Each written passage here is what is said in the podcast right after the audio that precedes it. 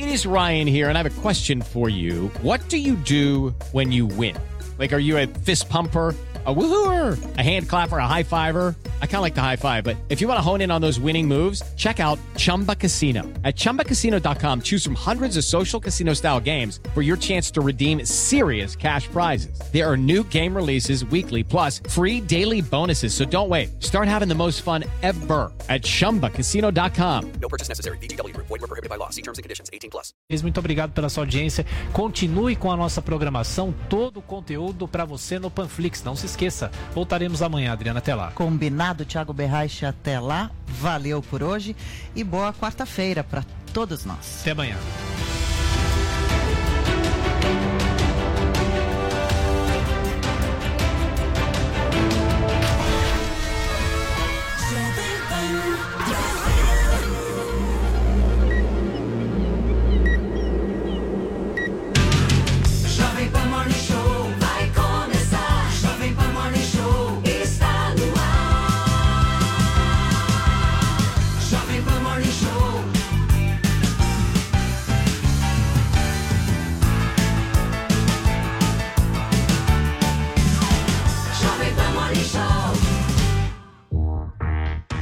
Muito bom dia, minha excelência, você que acompanha a programação da Jovem Pan, a rádio que virou TV, começa agora por aqui, a sua revista eletrônica favorita. Esse é o nosso Morning Show, sempre de segunda a sexta-feira, das 10 às 11h30 da manhã por aqui.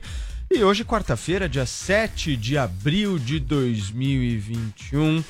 Muita pauta relevante pra gente conversar por aqui, muita polêmica, muita notícia, muita informação pra preencher amanhã de todos vocês que nos acompanham sempre por aqui. Bom dia, Vini.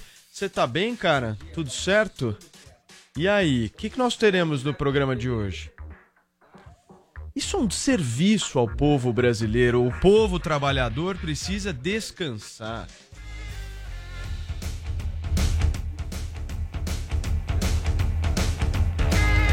Parece que não. Ele faz onomatopeias ao longo É, do parece que o programa. Leifert não falou a mesma coisa pra ele, né? Vamos ver hoje se a gente consegue tirar do Adriles qual que é a opinião A Globo tem um filtro discursivo, né? Leifert, de acordo né, com interesses socioeconômicos antropológicos. Não fala mal do prato que você comeu. Não eu não tô cuspa, falando mal, eu tô constatando cuspa, uma por realidade. favor. Sou Muito bem. eternamente Vini, agradecido. é, antes da gente falar com a nossa Paulinha, eu queria que você trouxesse pra gente os principais destaques aí do programa de hoje. Olha, Paulo, ontem o Brasil registrou aí uma triste marca né, de superar mais de 4 mil mortes por Covid-19 nas últimas 24 horas. E aí alguns especialistas estão eh, intensificando os pedidos de que o país adote aí medidas mais rígidas, né, um lockdown mais rígido Mais. para controlar o vírus. A Paulinha vai trazer aí a opinião do, Ant do Anthony Fauci, que é o líder da Força Tarefa lá nos Estados Unidos.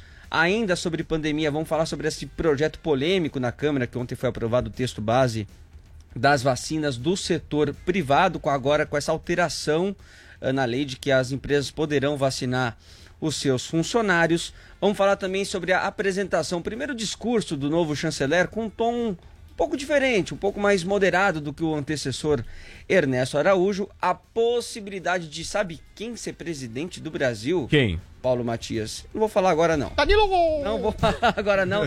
Mas é, é, um, é um apresentador. É um cara polêmico. É um cara polêmico. É um cara que ficou com a cara inchada nessa De noite! Sei, Foi aquela sei. cara ali, Isso. meu. Eu vi uma foto ali. É Claro. o imponderável, João. É o É um imponderável. imponderável. Foi um medicamento que ele tomou e acabou dando alergia. Mentira, Mas levou não uma vamos falar o surra. nome aqui não, não vamos falar o nome ainda não. E Mas claro, toda a polêmica do BBB, a eliminação do Rodolfo, o discurso sobre racismo do Leifert lá para os participantes. Então o programa tá muito bom hoje. Muito bom, Vini, muito bem. Ô, ô, Vini, deixa eu te fazer uma pergunta. Ontem me chamou a atenção uma ouvinte, espectadora nossa, extremamente defensora do Adrilles. Você chegou a, a printar? Ah, não deu tempo ainda, Ainda mas não nós vamos, tempo? colocar, Nós vamos nós vamos colocar colocar hoje. durante o programa. Eu queria muito Vamos fazer um destacar. suspense. Eu acho Vamos fazer um legal a, a audiência quando ela defende Adrilles Jorge, defende João Pinheiro da Fonseca Sim. ou xinga ambos. É porque o Adriles né? foi muito massacrado ontem. Foi. Fui defendido, xingado ao mesmo tempo. Foi, é verdade. Bom dia, Adrilles Jorge. Qual o seu destaque do programa de hoje? Bom dia. Meu destaque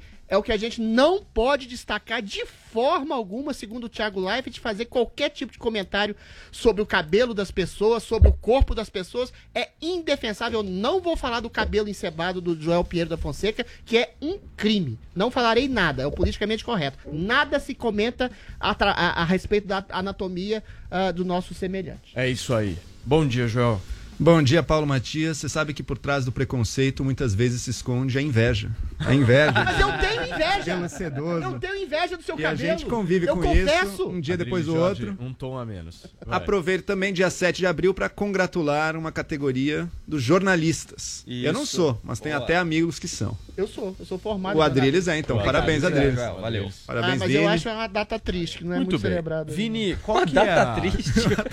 Ah, tá, a produção fora, fora de moda. É isso. Fora de Fora moda, de meu. moda. Ah, não. Mais mas tá- essencial hoje do que. aqui? O, o grande filósofo Emílio Surita falou uma coisa hoje. Hoje a gente não confia nem em juízes, nem em jornalistas, nem em políticos. É uma coisa meio triste. Mas você confia no Bolsonaro? Mas você não pode é não confiar no jornalismo ninguém. Eu sou profissional? eu- Você é jornalista? Eu sou um palpiteiro responda. sofisticado. Eu fui Você é formado jornalista? em jornalismo. Então eu sou, ninguém confia em eu você. sou É isso poeta, você tá rapaz. falando. eu atravesso essas circunstâncias de profissões. Muito bem. Vini, o povo quer participar do nosso programa e como é que faz? Hashtag sobre racismo. Um tema quase Sobre que não é polêmico, Não. né, Paulo Matias? Mas é, a gente quer destacar, focar mesmo no que está acontecendo aí no BBB, porque essa, esse comentário do Rodolfo eh, sobre o cabelo do João dividiu opiniões, né? E, e isso foi ah, ah, visto ontem na porcentagem que ele saiu, que não foi uma porcentagem muito grande, né, Paulo?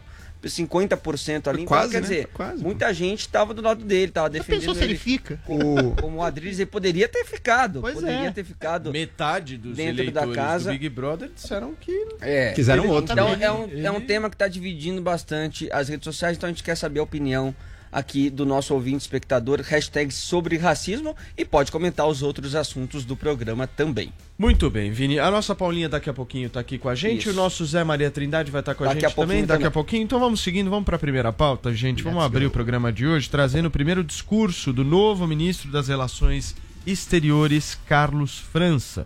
Um tom bem mais moderado do antecessor Ernesto Araújo, o atual chanceler tomou posse pedindo diplomacia da saúde em busca de vacinas e insumos e destacou o meio ambiente como uma das urgências da pasta. O pronunciamento agradou o Congresso e todos os destaques a gente confere agora na reportagem do Levi Guimarães. O novo ministro das Relações Exteriores, Carlos França, indicou três urgências em seu discurso de posse nesta terça-feira: o combate à Covid-19, a economia e as mudanças climáticas. Este foi o primeiro pronunciamento do titular da pasta na cerimônia de transmissão de cargo. Ele entra no lugar do ex-ministro Ernesto Araújo, substituído após um profundo desgaste com o Congresso. Carlos França falou em levar adiante uma diplomacia da saúde, fazendo contatos constantes com agentes internacionais em busca de vacinas e insumos. As missões diplomáticas e consulados do Brasil no exterior estarão cada vez mais engajados numa verdadeira diplomacia da saúde. Em diferentes partes do mundo, serão crescentes os contatos com governos e laboratórios para mapear as vacinas disponíveis. Serão crescentes as consultas a governos e farmacêuticas na busca de remédios necessários ao tratamento dos pacientes em estado mais grave. Carlos França também mencionou a necessidade de um intenso esforço de cooperação internacional sem exclusões e sem preferências desta ou daquela natureza. O novo chanceler também considera que a agenda econômica não é estritamente doméstica, por mais cruciais que sejam as reformas. Outro ponto citado pelo ministro é manter o Brasil na vanguarda do desenvolvimento sustentável e limpo. Carlos França falou em mostrar uma produção agropecuária que tenha marca da sustentabilidade e destacou a participação do Brasil no Acordo de Paris. ou uma contribuição naciona- nacionalmente determinada ao amparo do Acordo de Paris, que é das mais ambiciosas dentre os países em desenvolvimento. Não se trata de negar os desafios, que obviamente persistem, mas o fato é que o Brasil, em matéria de desenvolvimento sustentável, está na coluna das soluções. O ministro Carlos França também reforçou que pretende intensificar o diálogo multilateral e citou a relação do Brasil com os países vizinhos. O Mercosul, que também completa três décadas, representa uma etapa construtiva da integração com nossos vizinhos. E é preciso ir além, abrindo novas oportunidades. O discurso do novo chanceler foi bem recebido pelo Congresso. O presidente da Comissão de Relações Exteriores da Câmara, o deputado Aécio Neves, do PSDB, considerou extremamente animador ao França apontar o tripé saúde, economia e mudanças climáticas. A presidente da Comissão de Relações Exteriores do Senado, Cátia Abreu, também elogiou o ministro. No pronunciamento, Carlos França disse que pretende melhorar a articulação com outros órgãos públicos e com o Congresso Nacional. De Brasília, Levi Guimarães. Aí a reportagem do nosso Levi Guimarães, diretamente de Brasília. Vini, nós já temos a Paulinha já com a Já gente? temos Paula Deixa eu Carvalho dar um monitorando as nossa- redes. Pra nossa Paula. Bom dia, Paulinha. Tudo bem? Ficamos muito felizes que você já tá bem melhor, querida. Seja bem-vinda novamente. Né? Mas Covid negativo, o doutor Cássio Varela cuidou de mim. Tomei uma injeçãozinha ontem, 10 dias de antibiótico. Estamos aqui, hashtag sobre racismo, já gerando a repercussão aqui na internet.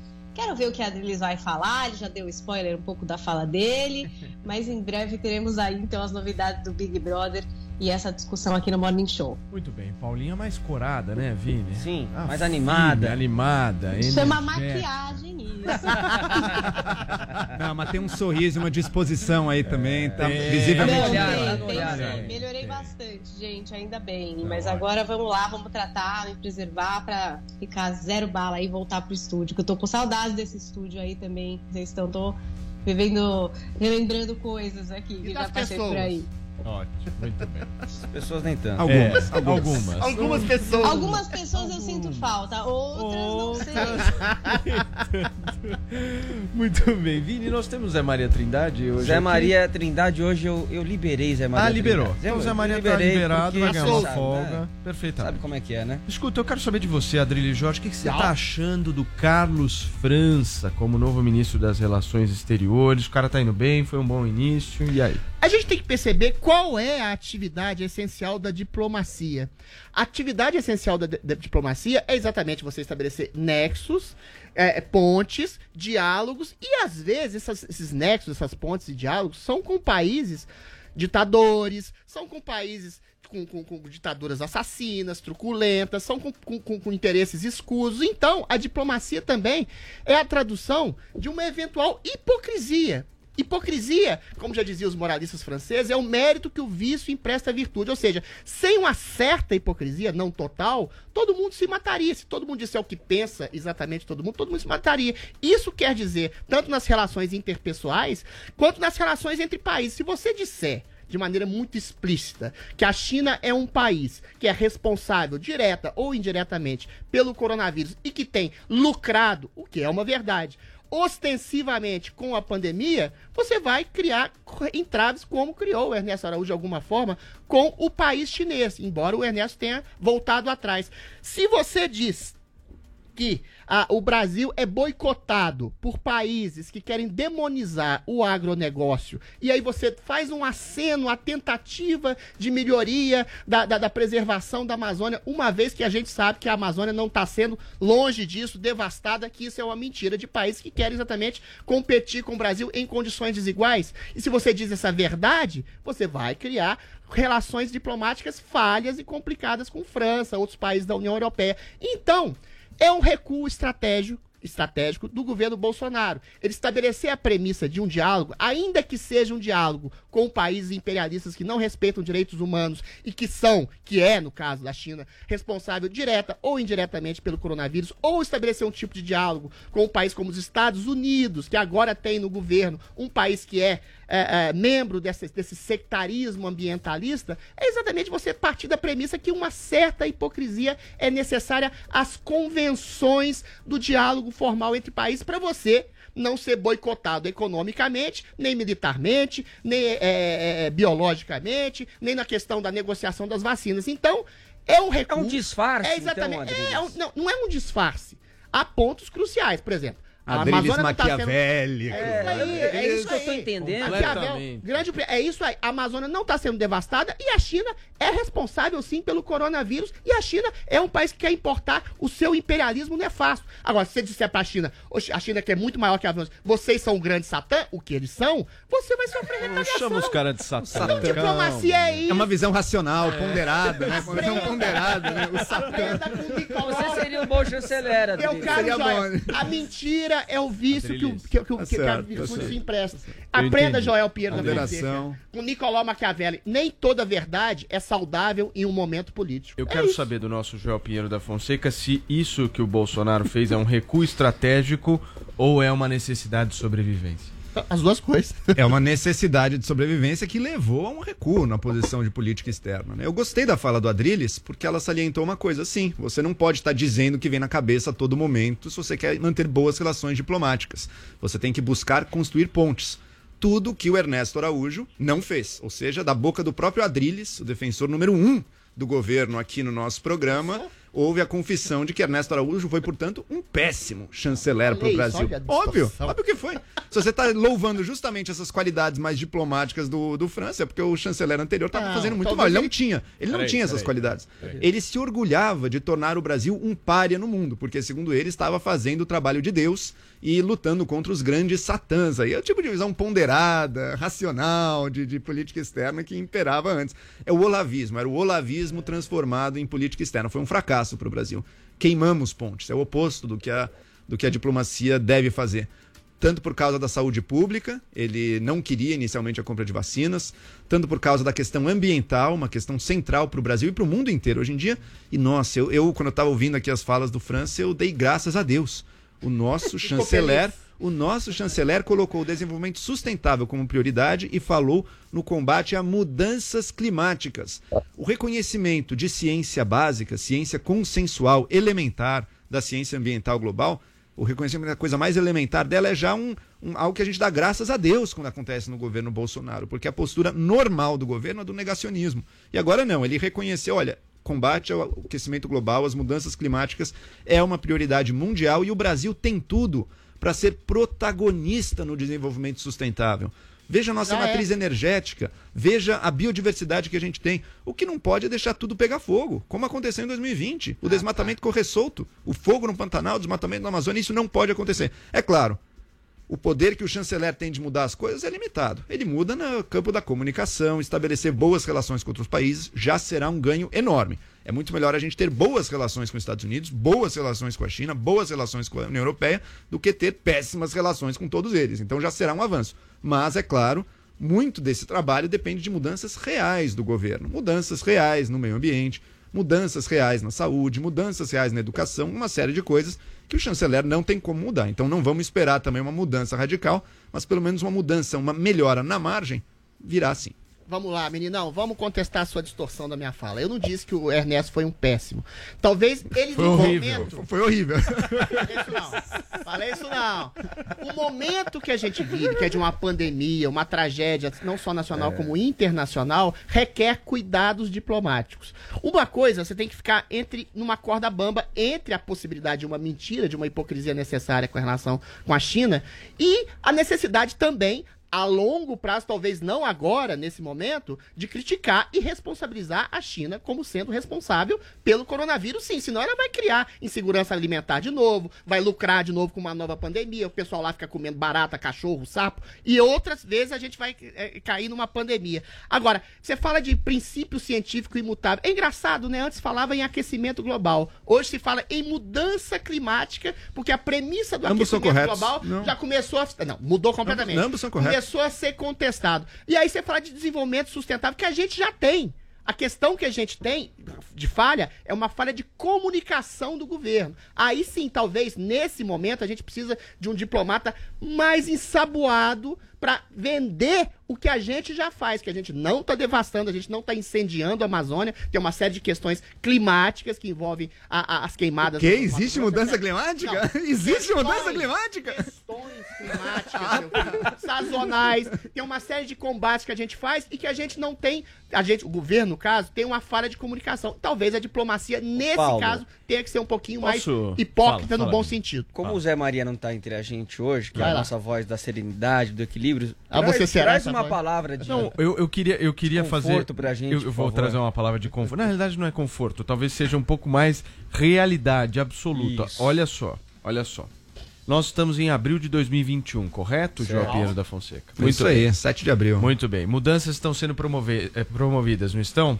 Não. Saúde, quem que pediu para tirar o ministro? Centrão. Congresso. É. Relações exteriores, quem pediu para tirar o ministro? Congresso. Centrão. Câmara dos Deputados, quem ganhou a eleição com apoio do Centrão. governo? Big Center. Senado Federal, quem ganhou apoio com. eh, mas quem o ganhou a eleição não é com Centrão. apoio. Não, não. Não é Centrão, Ah, não. Pacheco Democrata. Apoio Não. do Centrão. É. Com Apoio. apoio É, do Centrão e o Pacheco não é representando os Centrão. É interesses do Centrão com o apoio do governo. Ah, ok. O que, que isso daqui traduz, gente? Isso traduz estratégia Nós estamos nas mãos eleitoral. dos caras. Não, isso traduz estratégia eleitoral. Mas de, Eleitoral. da diplomacia? É lógico, não é, a, a diplomacia está em segundo plano nessa história. Isso aqui é pura estratégia eleitoral que está sendo feito Eu acho em mais. 2022. Eu acho que é estratégia de Bolsonaro tá lobby. querendo trazer o Centrão para perto. Então é o seguinte, tudo que foi feito até agora não valeu de nada. De Ou nada. estratégia de Que permanecer no trocou governo tudo. também. Exato. É uma e, estratégia ele, de e ele segurou um pouco também. Lembra que o Centrão queria um outro ministro da Saúde, o Bolsonaro segurou, botou o Queiroga, um equilíbrio. Então, quer dizer, eu acho que mesmo, Defendendo, né? mesmo com o. Você não mesmo, mesmo... negociador, né, Vitor? mesmo com o olhar estratégico, é óbvio que a estratégia política está presente no raciocínio do Bolsonaro, mas isso não quer dizer que essas mudanças não possam ser para melhor. É estratégia política tirar o chanceler Ernesto Araújo, foi o fracasso absoluto, só porque os filhos do, acreditam no Olavo de Carvalho e que não aquelas maluquices. Tirou isso, botou um cara minimamente razoável, não vou dizer que é um gênio, não vou dizer que é um expoente da diplomacia nacional, mas um cara com as ideias no lugar, já é um grande avanço. Qual o motivo que levou o Bolsonaro a isso? É porque o Bolsonaro mudou sua cabeça? Provavelmente não. Mas sim por uma estratégia política de aliança e tudo ok. Isso é Pera parte lá. do jogo político. Pera lá, mas o Joel até tá sendo é muito Salles, né? utópico. Existe uma estratégia de lobby de parte do Congresso, encampado pela senadora Cátia Abreu, que, é, que, que faz lobby para o imperialismo chinês. Isso é óbvio. Isso foi denunciado pelo, pelo Ernesto Araújo, falando da,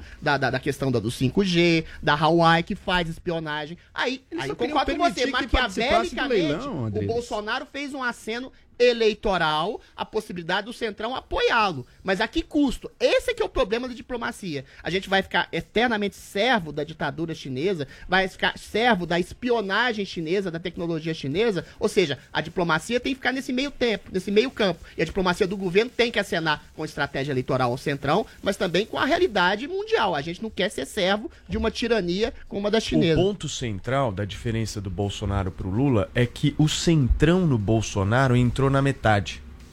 É. Podem analisar Pode ser. isso. No Lula, começou Já o governo, começou com já estava exatamente assim. É ministério aqui, ali, aquela divisão completa. No Bolsonaro, não. O negócio começou a mudar na metade do governo. E que se é o que a gente vendeu tá com o discurso agora. anti-centrão. Que é o que a gente está vivendo agora. Ah, mas todo Então ele, ele isso. muda, ele dá, um, ele dá um mute. Agora, o ponto que a gente também tem que observar é o seguinte: tiraram o ministro da Saúde porque não gostavam. Relações exteriores, o Centrão foi lá e É pressionou. Ganhou Câmara, ganhou Senado. Indicou ministro do Supremo Tribunal Federal. Indicou.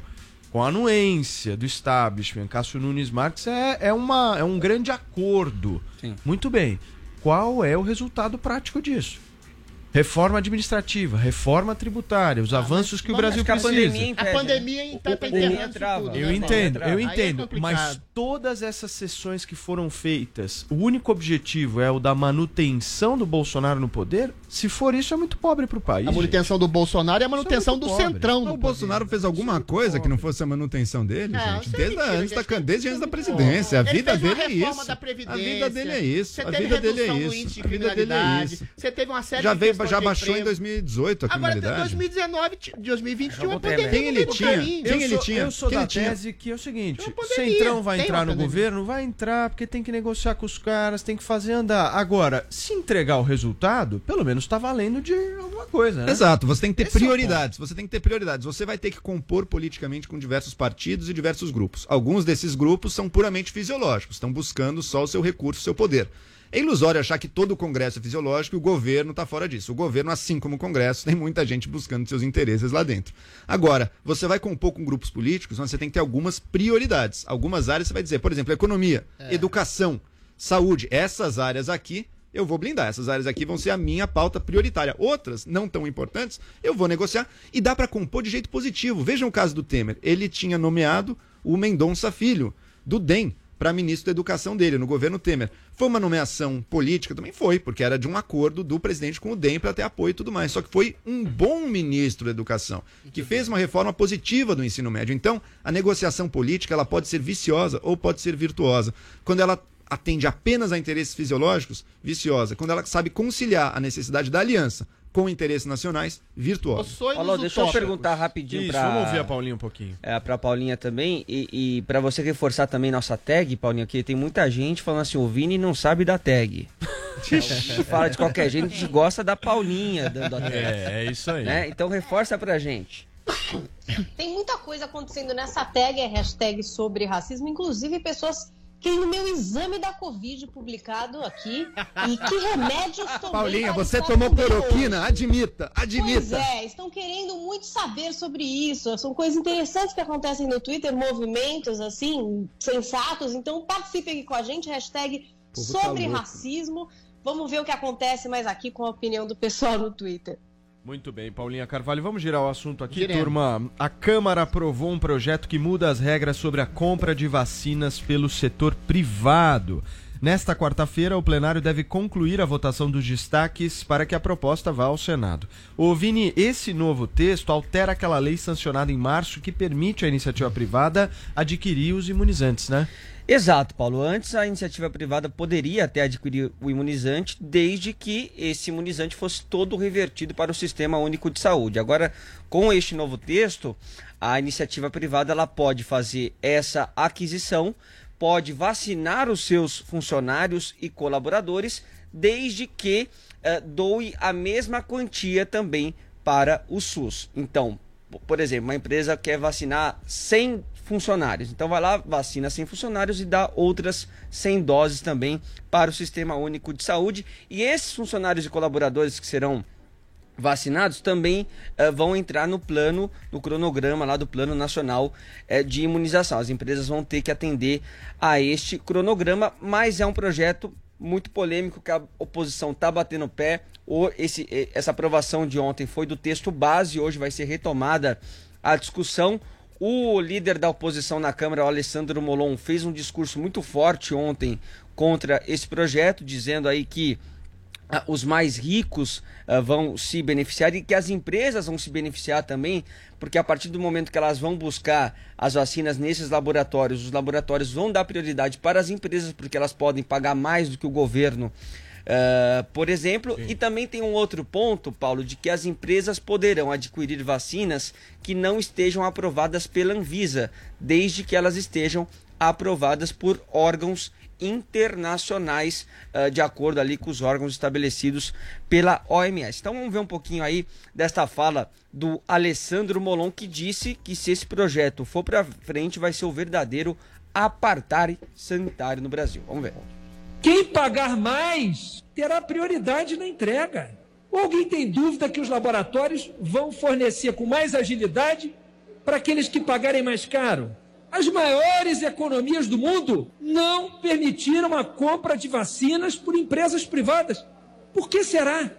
Porque, evidentemente, isso vai causar um apartheid sanitário no Brasil.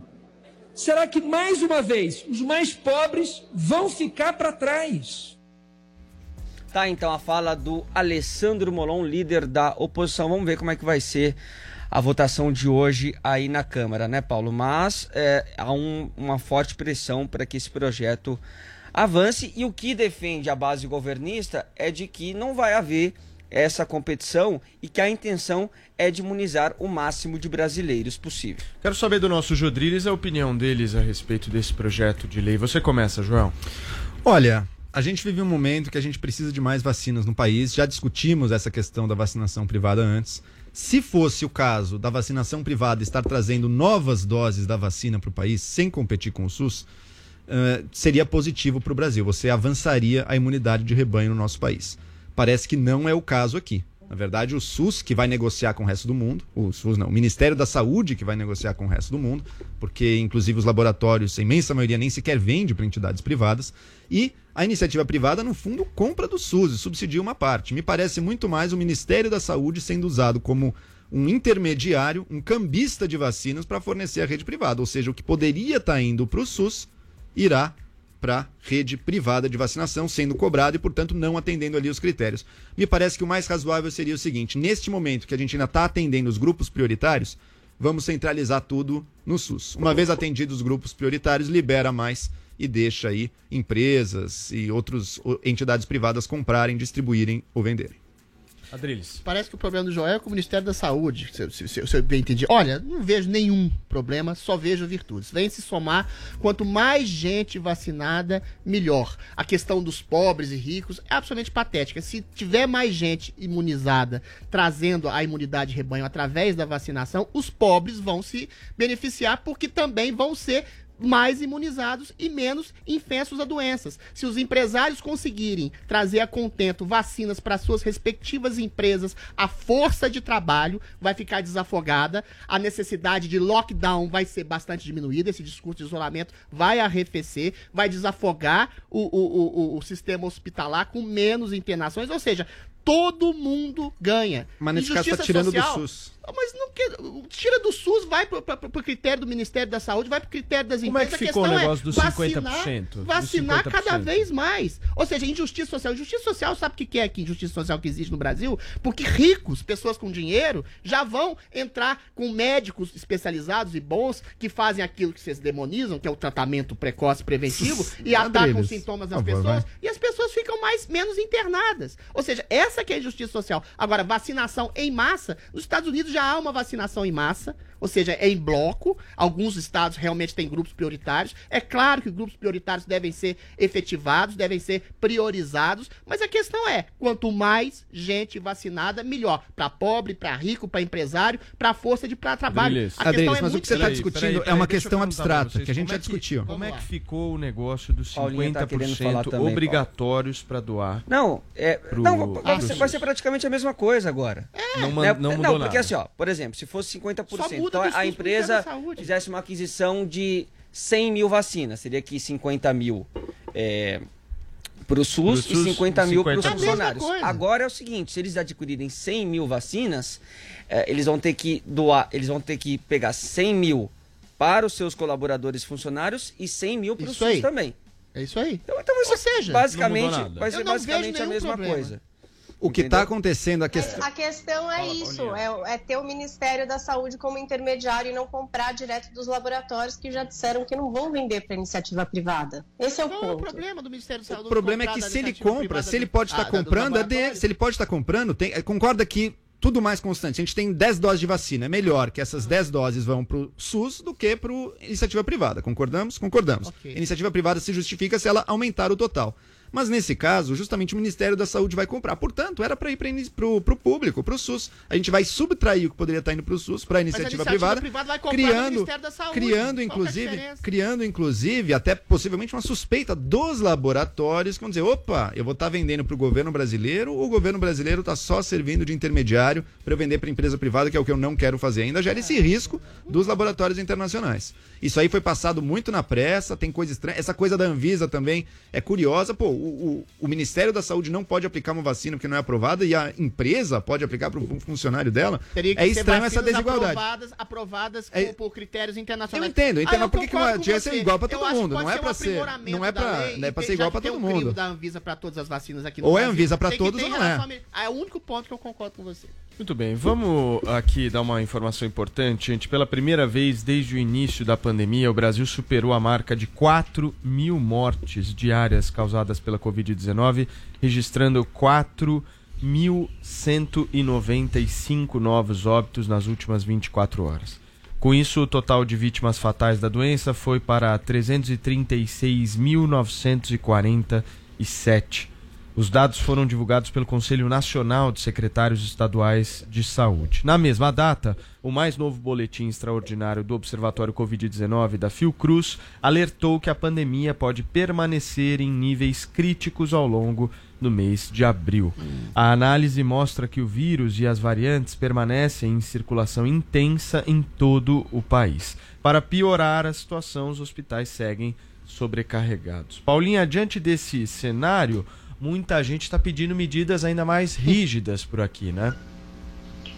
Pois é, a BBC Brasil conversou com Anthony Fauci, que é aquele médico americano líder no combate à Covid-19 nos Estados Unidos, que inclusive antagonizou com o próprio presidente Trump, né, na administração Trump, a respeito de quão grave era a pandemia lá nos Estados Unidos. E ele, é, nessa entrevista, falou sobre essa questão do lockdown que a gente discute tanto por aqui. Vamos ver o que ele disse sobre a necessidade de lockdown num caso como o do Brasil. Ó. Não há dúvida de que medidas severas de saúde pública, incluindo lockdowns, têm se mostrado muito bem sucedidas em diminuir a expansão dos casos. Você não precisa fazer um lockdown sem prazo para acabar, mas se restringir a circulação e garantir que todos usem máscara, você não terá pessoas se reunindo em ambientes fechados como em restaurantes e bares, e isso diminui o número de casos. Portanto, acho importante ressaltar que esses tipos de restrições de saúde pública são cruciais para se obter controle sobre epidemias.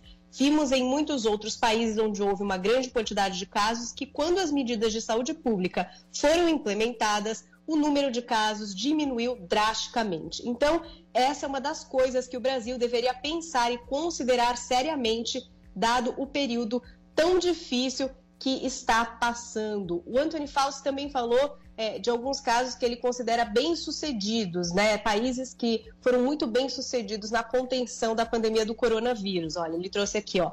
Vemos em países como Austrália, Nova Zelândia, Taiwan e Singapura, nos quais uma das decisões tomadas foi a de fazer lockdown. E o país seguiu isso e entrou em lockdown. Quando foi hora de abrir, houve a reabertura. Mas quando se tomou essa decisão de restringir certas coisas, todos cooperaram. É realmente uma situação em que é importante que haja cooperação, que as pessoas tenham o objetivo comum de combater o vírus. Quando você tem conflitos, sejam eles políticos ou não, isso sempre diminui a eficácia do controle do vírus. O Antônio Fausto também falou a respeito é, da vacina, né, dessa questão de acelerar a vacinação. Olha o que ele disse. E já deixamos bem claro que assim que levarmos as vacinas para a esmagadora maioria das pessoas nos Estados Unidos, além de termos o suficiente para reforços, colocaremos o excesso da vacina à disposição dos países em todo o mundo que precisam delas. No caso, eles vão usar ali o Covaxin, né? E aí o que acontece? O Brasil ele participa dessa iniciativa com uma cota mínima de 42 milhões de doses. Até agora recebeu um milhão dessas doses, né? Mas enfim, não pleiteou ali uma cota maior e não vai poder negociar diretamente com os Estados Unidos, já que eles vão participar aí é, desse conglomerado para a distribuição das vacinas que sobrarem.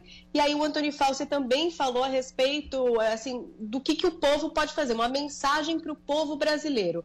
Ele disse assim, ó, minha mensagem ao povo brasileiro é tentar ao máximo evitar aquelas coisas que levam à propagação do vírus, usar máscaras, evitar ir em ambientes lotados, manter distância física, lavar as mãos. Sempre que você puder, esses são os elementos básicos de saúde que, se os brasileiros seguirem, poderão controlar a pandemia. A gente já Ele não citou a Suécia, o Fauci? É. Ele não citou a Suécia É, e o Adriles com certeza gostaria de bater um papo com o Fauci Ah, no tete a tete. Acho que ele tem coisas a dizer a esse homem que combateu a pandemia lá nos Estados Unidos não e sabe segue a tanto de frente. saúde quanto o Adriles, é. né? Escute o Adriles. Agora, Fauci. Falte, é, falte não, o Adriles. Se você tivesse na frente dele agora, você falaria o quê? Você, querido Fault, precisa reconhecer e conhecer a realidade brasileira. Eu acho que ele acha que o Brasil é uma espécie de Uganda, Sudão. Ele dá conselhos que todos no Brasil estão seguindo. Usar máscara, evitar aglomeração, ou seja, usar higienização das mãos. Todo mundo, querido Fault, segue isso. E essa solução que você dá de lockdown para países que têm baixíssima densidade demográfica, como a, a Nova Zelândia, Austrália, isso é feito de maneira cabal em países que tem pouca gente, com poucas cidades. O Brasil tem realidades distintas, estados distintos, realidades distintas do vírus. Ou seja, o lockdown não é uma medida profilática que deu certo no mundo inteiro. Mentira! Os 15 países que mais se fecharam são os que mais têm resultados intensos de morte. Olha a Argentina, olha qualquer, olha a Inglaterra, o que, que aconteceu na França, na Espanha, na Itália. Todos têm resultados horrendos e se fecharam radicalmente, cabalmente. Ou seja, a Suécia, o 26 não fez nada. Eventualmente, essas medidas profiláticas que você diz, a gente já está fazendo. A questão é você propor sem desconhecer, desconhecendo, quer dizer, a realidade de um país, um remédio amargo que foi mal feito no Brasil, como a questão do lockdown e do isolamento social, durante um ano e trouxe resultados adversos e amargos. Fome, desemprego, miséria, exclusão social, falta de educação. Eu volto a repetir aqui: são 19 milhões de pessoas em insegurança alimentar e 27 milhões abaixo da linha da pobreza. Triplicou o número da miséria do Brasil com essa brincadeira mal vista de lockdown e a gente continua nessa. Os resultados do lockdown aqui em São Paulo são de quê? Do, do, do isolamento de São Paulo são de 40%. As pessoas não estão dentro das suas casas. As pessoas têm que trabalhar em serviços essenciais. A gente está enxugando gelo e criando a pior realidade dos dois mundos. Um isolamento que não dá certo e que dá certo para piorar a fome, a miséria, a exclusão Adriles. E, lá na ponta, mais mortes. Então, seu, seu querido Fault, estude. bravo, a gente está fazendo exatamente. Vai estudar. Vai estudar o Brasil. Vai Calma, reconhecer o- o Brasil. Bolsonaro fez exatamente o que o Fauci falou. Usar máscara, usar máscara, evitar aglomeração. Aqui não é Sudão, não. Peraí, Todo mundo tá peraí, fazendo. calma, calma, Vai calma, calma, calma, calma, calma, que eu quero pegar um ponto da tua fala. Você disse que todo mundo já tá fazendo isso no Brasil. Tem certeza? Não, todo mundo. É lógico que não é todo mundo. A Então maioria não fala todo mundo, É, ué. pelo amor de Deus, ô Paulo. Não, então olha aí não na fala todo Paulista, mundo. todo mundo de máscara. Tá todo mundo de máscara. Querido, olha essas festas clandestinas que é estão exceção acontecendo. da exceção da exceção. Tem mais de Mas que é. 120 festas que Mas os caras tem 40 foram lá milhões e de fizeram. pessoas. Não, é Não, exceção. não interessa. Se você tem 15, 30, 50, 100 mil Querido, pessoas mas é aglomeradas. exceção. você vai ter 99% da população tá entrando nas medidas profiláticas. 1% você não pode dizer que o Brasil não respeita essas medidas, assim como os Estados Unidos ou qualquer outro tipo de eu país não- civilizado. eu- eu- é exceção. Eu não tô dizendo que o Brasil não respeita. Eu Sabe só que acho engraçado, todo mundo, a gente não pode generalizar, Tá porque ainda tem gente que tá, Então tá, cometendo quase todo erro. mundo. Pode ser? Quase todo mundo Ó, melhorou. Beleza. Sabe o que eu acho engraçado? Sabe o que eu acho engraçado, Adriles? Você levanta a Ah. Suécia como exemplo positivo. Não falei exemplo positivo. Você falou falo um exemplo que não exemplo fez positivo. nada e tá em 26 na Você frente de todos cita- os países que peraí, Adriles, Você, você, falou, cita, peraí, peraí. você cita a Vai lá, Argentina como um desastre. Desastre. A Argentina tem menos mortes por milhão que a Suécia. E aí? Não sei, mas a Argentina... Mas tem- então a que não custo? é, né? Pô, A então, então não tem A jeito. Argentina tem 50 Peraí, Agora veja, agora veja, agora veja, agora veja, Adriles, agora veja. Ninguém defende lockdown de qualquer jeito, a qualquer momento. A gente está em acordo. Se não tem nenhum caso, não, não tem sentido fazer o lockdown.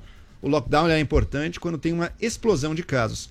Sabe quem fez um lockdown bem sucedido? Quem fez? Não é outro país, não. Não é Escandinávia. Araraquara, aqui em São Paulo. Sabe quantas mortes estão tendo diariamente agora? Ontem, zero. Depois de dois meses de lockdown, não entendo isso. conseguiu se fechar. O fechamento mais estrito, ele pode ser mais curto, ele pode ser até com menos danos econômicos que o fechamento meia boca, e ele traz os resultados. As cidades que você citava como exemplo positivo no Brasil, como Chapecó, lockdown, mais estrito do que São Paulo. Outras, porque você acreditava no kit Covid. Você falou de São Lourenço, em Minas Gerais. São Lourenço é o pior dos, dos vizinhos ali. precoce. São Lourenço lotou os leitos hospitalares, não tem UTI sobrando. Morreu muito mais gente. Então, o tal do tratamento precoce, infelizmente, ele não soluciona o nosso problema. Ele até pode dar riscos. Eu vi que aumentou muito aí os danos no fígado de pessoas que estão sendo internadas, tem uma série de problemas. Então, ele não resolve o problema. Um fechamento estrito, curto, intenso, ele dá conta de quebrar a curva de contágios. Agora, ele tem dificuldades técnicas para ser implementado. A gente falou duas delas aqui, a gente sempre fala uma que o Paulo levantou agora.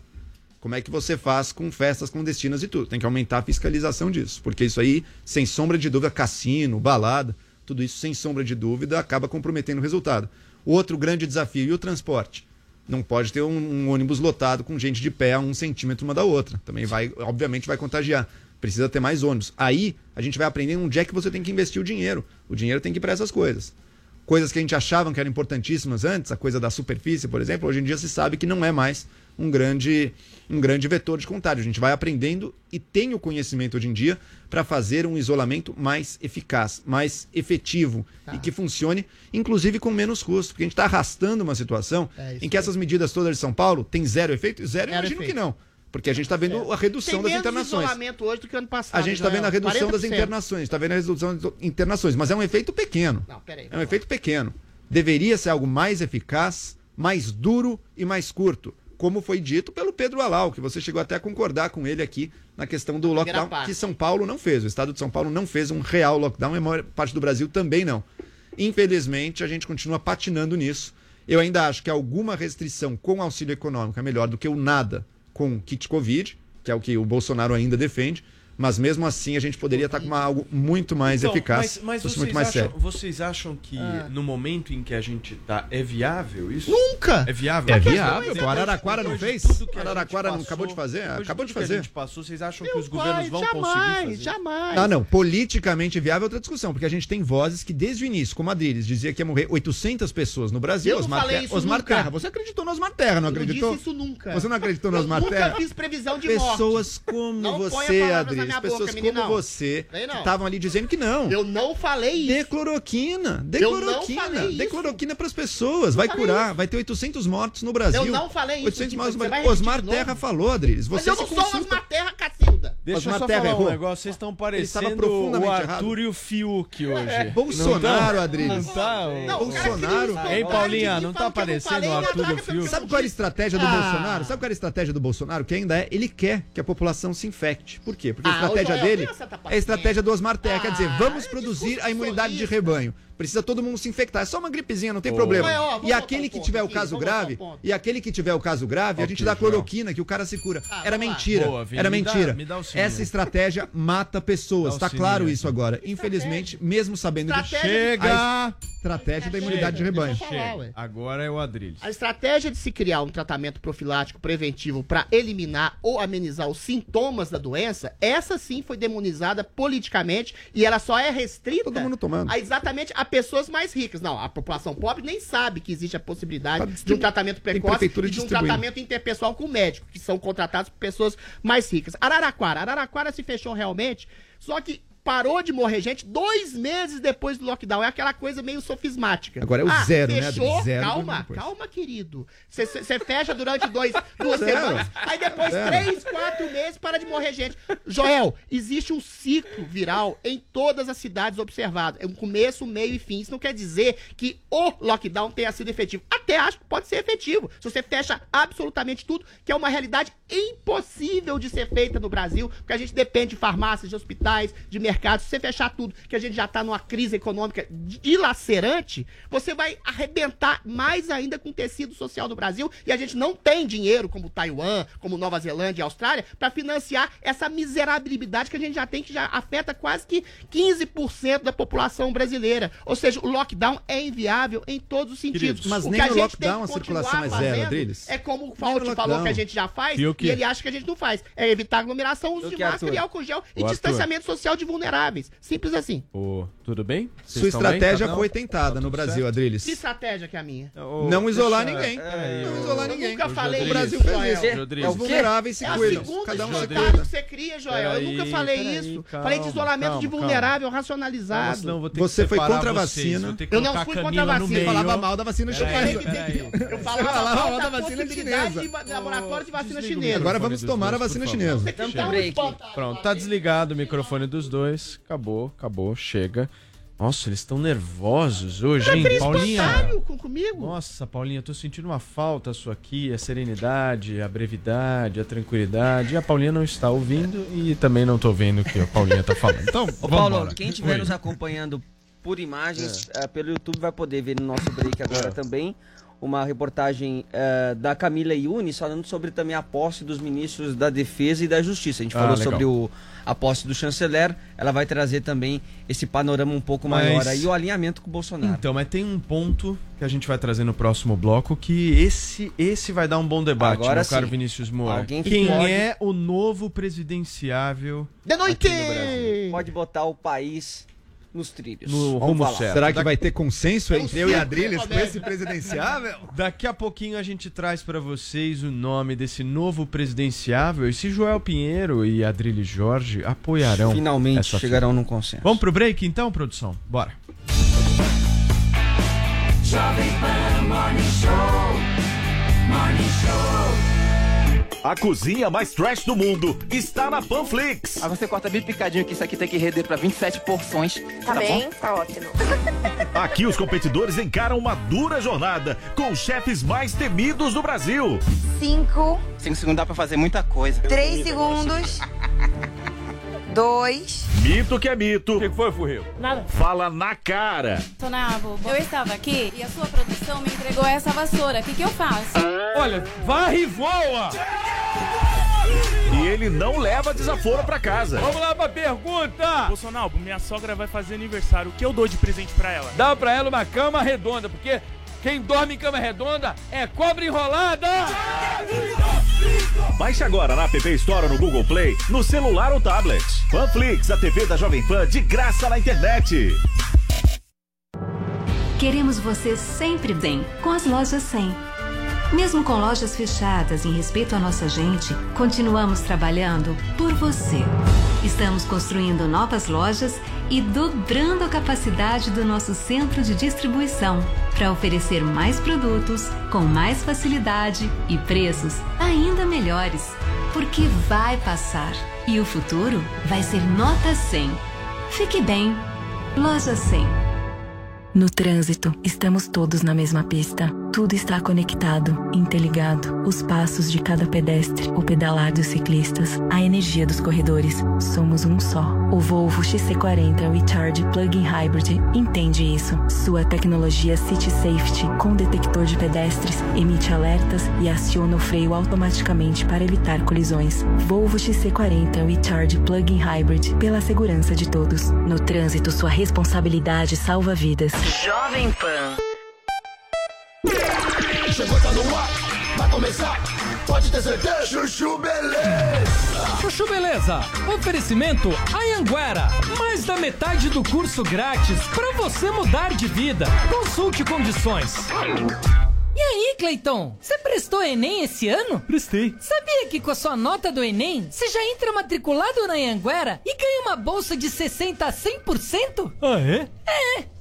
Entra no site anhanguera.com e consulta as condições. Pô, Sileide, como é que você sabe disso? Porque eu já me inscrevi, né? Uma chance dessa de me livrar do Dr. Pimpolho? Você acha que eu vou deixar passar? Faça Anhanguera. Inscreva-se já. Anhanguera.com. Anhanguera, pra todo mundo poder. Doutor Pimpolho. É, com licença, o senhor gostaria de pedir alguma coisa? Ah, pode me trazer uma água por enquanto. Nossa, Pimpolho, que cara é essa? Ah, meu, vai se fuder, pô. Tem um cara ali naquela mesa que não para de olhar pra você. Pra mim? Aonde? Ali naquela mesa, ó. Ai, Pimpolho, não vai você começar de novo. Não vai começar. O cara não para de olhar pra você, meu. Aposto que se tivesse uma mulher olhando pra mim, você já ia estar toda nervosinha aí, enchendo meu saco. Ó, quer saber de uma coisa, meu? Eu vou até lá intimar esse folgado. Ô, amigo, escuta aqui, meu. Tá olhando o quê, hein? como é que é? Posso saber por que, que você não para de olhar pra minha mulher? olhando pra sua mulher? É, meu. Olha, senhor, eu até gostaria de estar olhando pra sua mulher, mas infelizmente eu não estava. Ah, mas é muita cara de pau, meu. Como eu não tava olhando? Pensa que eu não percebi, meu? Eu manjo esses tipinhos assim que nem você, meu, de óculos escuros, bengalinha pra fazer um tipo. Desculpe, senhor, mas eu sou cego. Cego? Mas isso mesmo. Agora o senhor pode me dar licença? Tá bom, tá bom. E aí, Pimpolho, o que, que foi que ele disse? Acabei de pagar mó mico. O cara era cego. Cego? Mas olha lá, Pimpolho, ele tá lendo o cardápio. Filho da mãe, meu. Me enganou direitinho. Aham! É cego, mas tá lendo o cardápio, né, palhaço? Cardápio em braille, senhor. Tá bom, tá bom, tá bom. Doutor Pimpolho. Chuchu Beleza. Ouvir mais uma historinha? Então acesse youtube.com barra chuchu beleza.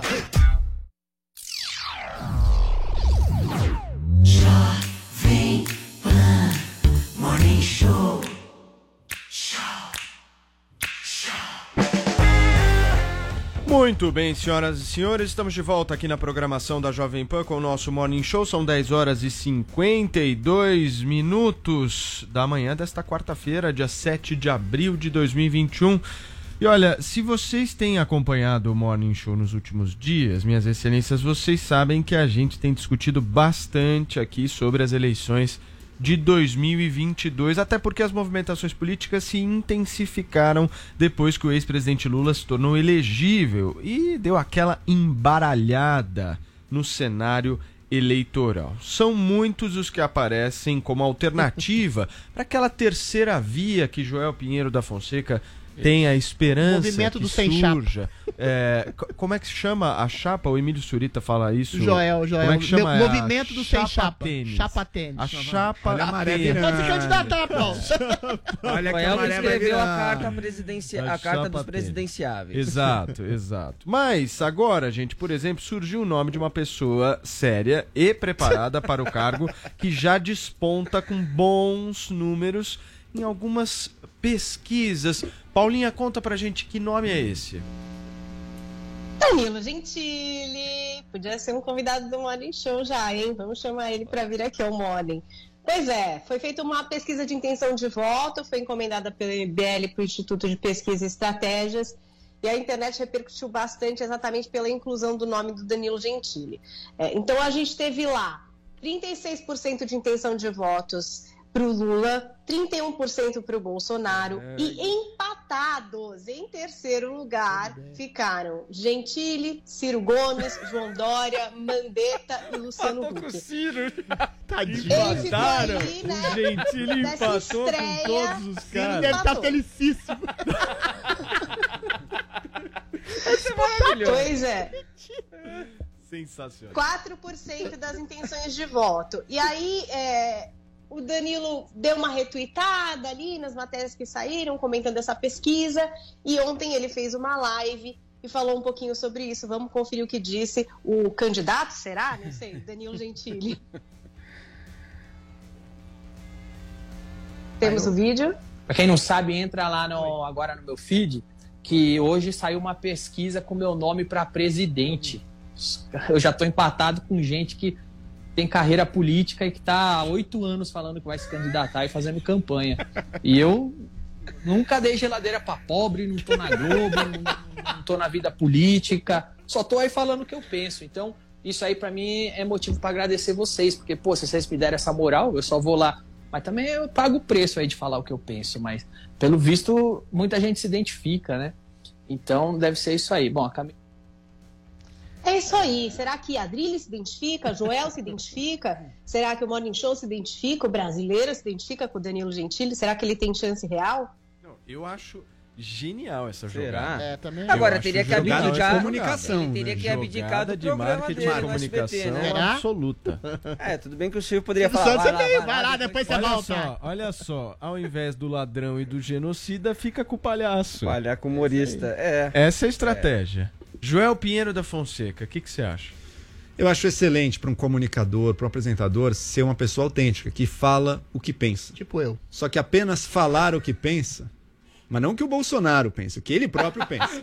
falar o que pensa.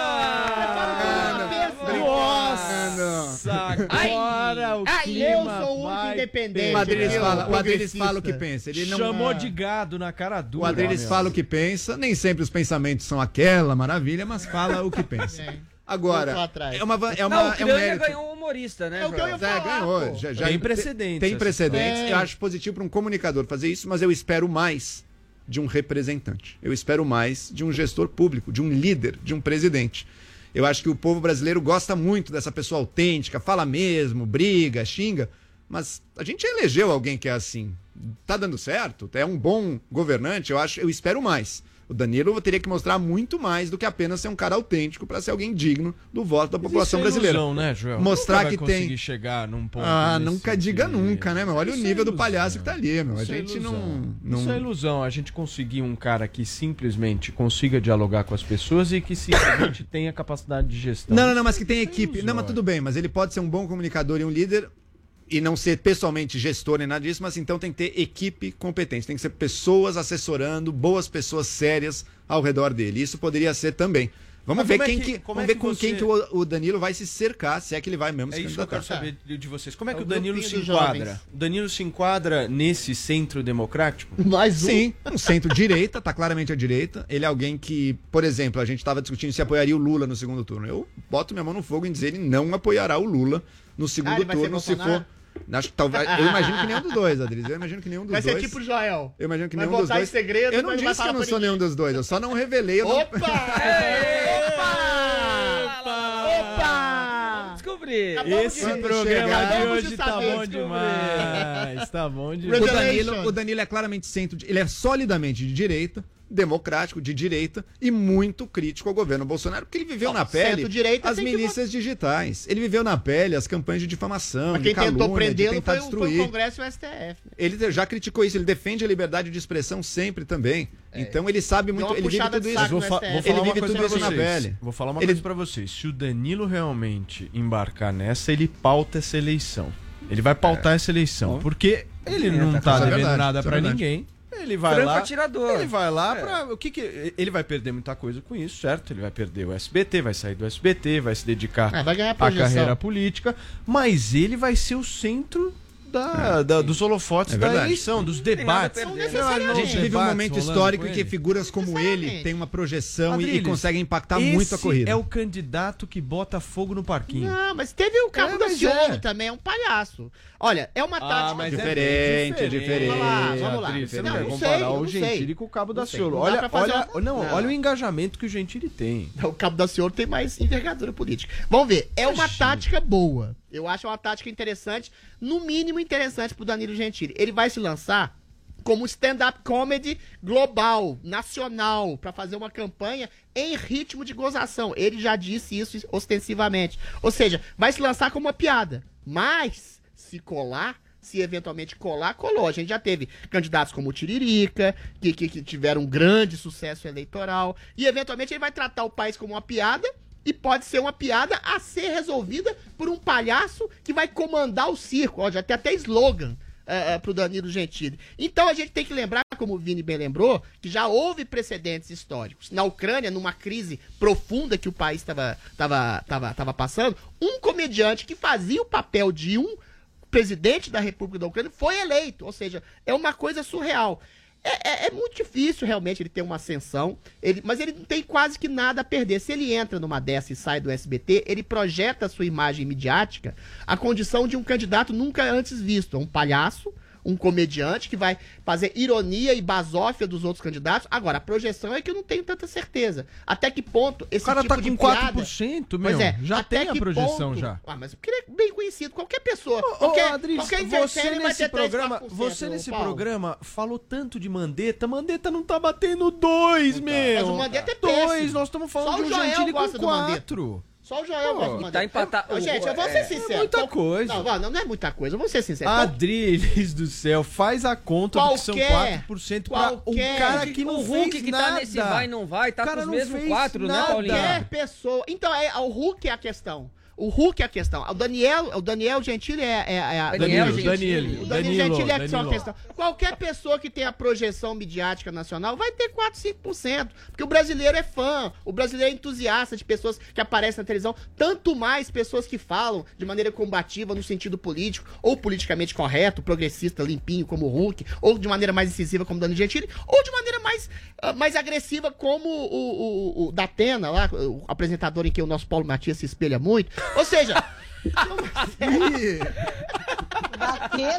Muito obrigado. As imagens. Sabe uma diferença importante entre, entre Danilo e. Hulk? Tem uma diferença importante. Tem uma diferença pra importante. Tem uma diferença importante entre o. candidatado também, Paulo.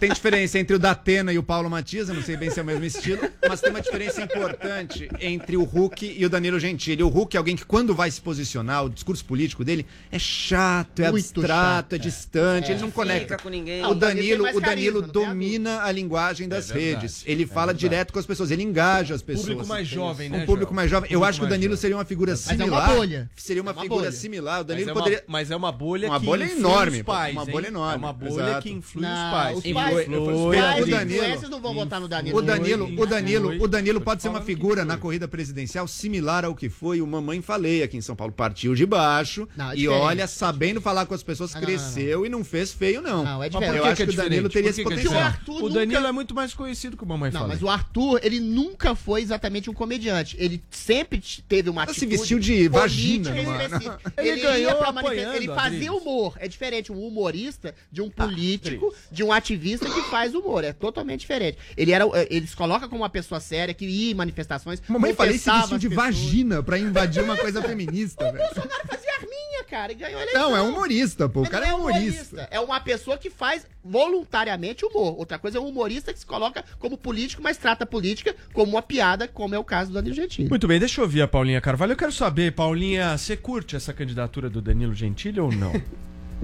Ah, sério não, mas seria interessante. Porque ele poderia trabalhar o- esse YouTube dele a bombar. Imagina fazer uma coisa meio borata, assim, meio viajando o Brasil, trazendo ali, enfim, questões. Eu acho que ele ia provocar muita coisa e ia ser muito bom de debate. Mas eu não sei se Bolsonaro vai nos debates. Essa dúvida, né, que a gente tem eterna. Será que ele vai nos debates? Será que ele não vai? Como seria esse debate? Não Lula. Gentili, Luciano Huck e Nossa, Bol... Imagina, gente, imagina, gente. Gente, ano que Loucura, vem vai ser loucura, muito loucura. legal. Vai. Ano que vem vai ser muito legal. Ótimo. Já imaginou? Se, se tiver resolvido a pandemia, né? Porque eleição com pandemia é um negócio. Nossa, é, mas acho que já vai ruim. ter. Acho que já vai ter melhorado. Mas Tomara, se né? tiver Tomara. resolvido, se Deus quiser, a pandemia, os debates prometem da eleição. Muito bem. Vão arrasar o Brasil, vamos ser divertidos. Vai, O divertidíssimo. país vai.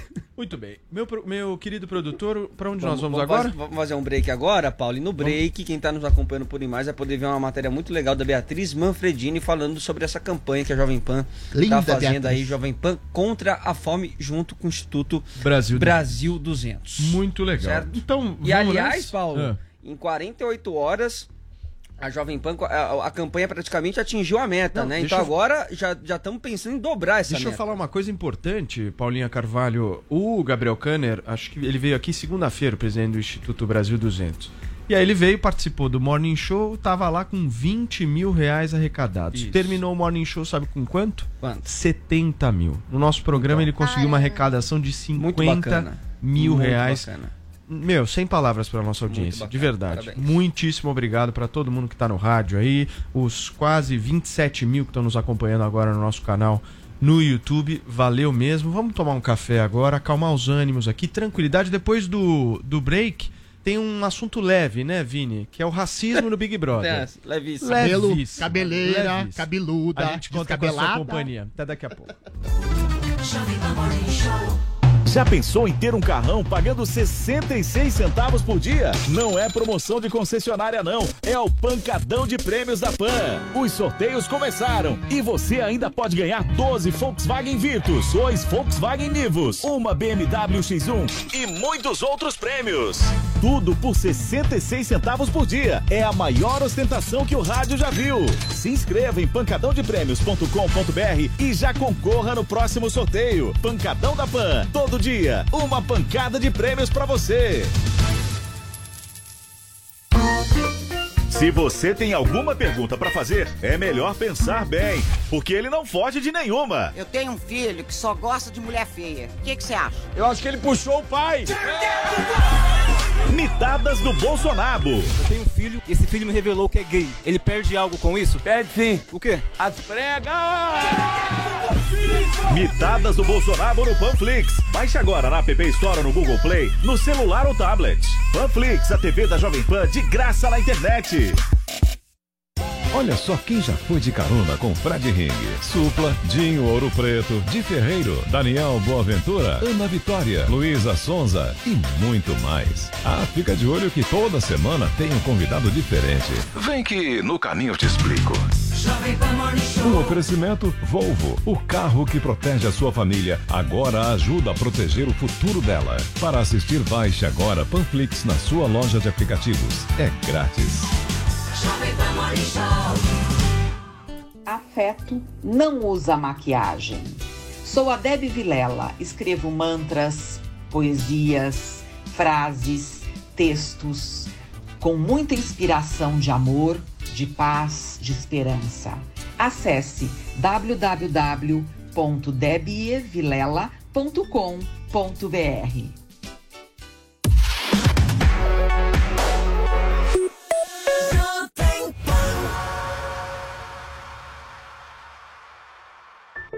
Lojas 100 informam. Em respeito aos nossos clientes, funcionários e familiares, as nossas lojas permanecerão fechadas por tempo indeterminado. Não se preocupe com as prestações. O pagamento, feito exclusivamente em nossos caixas, poderá ser realizado com tranquilidade, sem juros, quando nossas lojas reabrirem. Tudo em respeito a você, a nossa gente e ao país. Fique bem. Loja 100. Você sabe, as informações relevantes do mercado financeiro bem cedinho é só comigo. Eu sou Pablo. Vai, Torinho!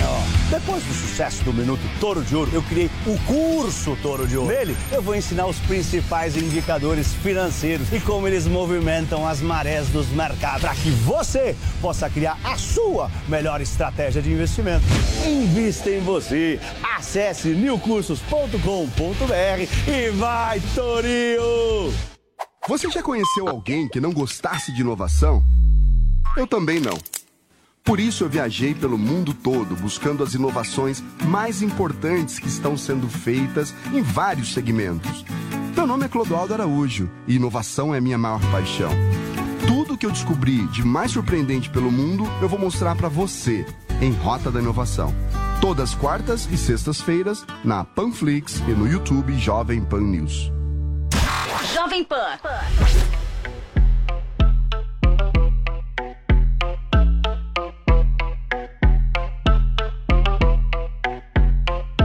That my best friend, she a real bad b- got her own money. She don't need no n- on the dance floor. She had two, three drinks, now she twerking. She throw it out and come back in. That's my best friend. She a real bad. Drive her own car. She don't need no lift in a strip club. No, my girl gon' tip. Now she twerking. She throw it out and come back in. Beep, beep. Is that my bestie in a testy? Fresh blowout. Skin on town. She ready. Look good with a T at the end. I'm a hyper every time. Now my muff friend. She been down since the jellies and the bobos. Now me stepping out the Jeep. Got my nullos. When we pull up to the scene, they be filled with jealousy. If a finicky, she gon' bring the energy. I hit a phone with a T like, guess what? All the rich boys wanna on us. I just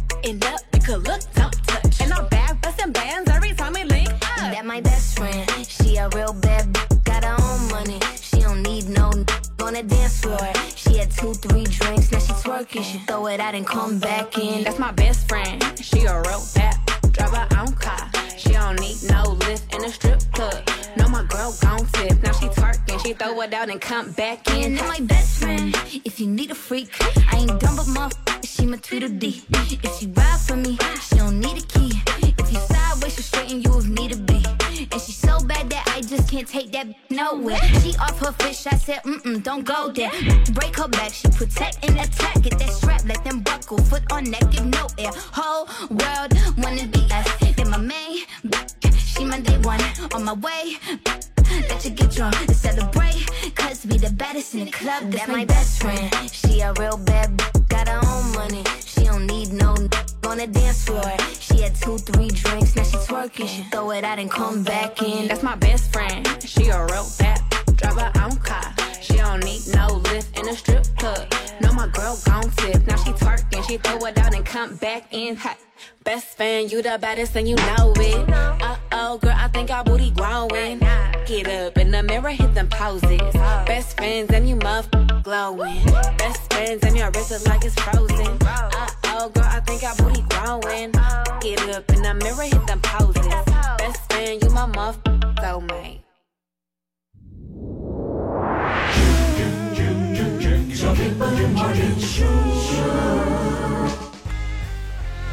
Muito bem, minhas excelências, estamos de volta aqui na programação da Jovem Pan com o nosso Morning Show. São 10, 11 horas agora, 11 horas e 11 minutos. Fala, Vini. Isso. E quem acompanhou essa matéria, então, ah, por imagens da Beatriz Manfredini sobre essa campanha da Jovem Pan com o Instituto Brasil 200 e ainda está se perguntando como é que faz para doar. www.brasil200.com.br barra doe.